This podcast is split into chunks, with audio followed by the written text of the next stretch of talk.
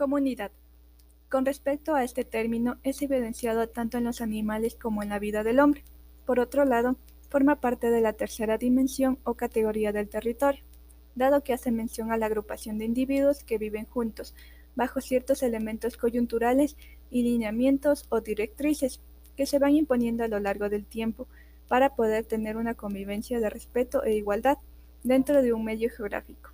A su vez comparten algunos aspectos en común, tales como el idioma, costumbres, tradiciones, intereses y objetivos, ya sean económicos, sociales, políticos, culturales, religiosos, entre otros.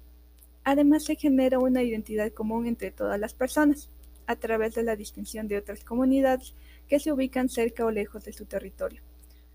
Un ejemplo es la universidad, puesto que está formada por el rector, vicerrector, decanos, docentes y estudiantes, regido bajo normativas que establecen un adecuado comportamiento y equilibrio académico.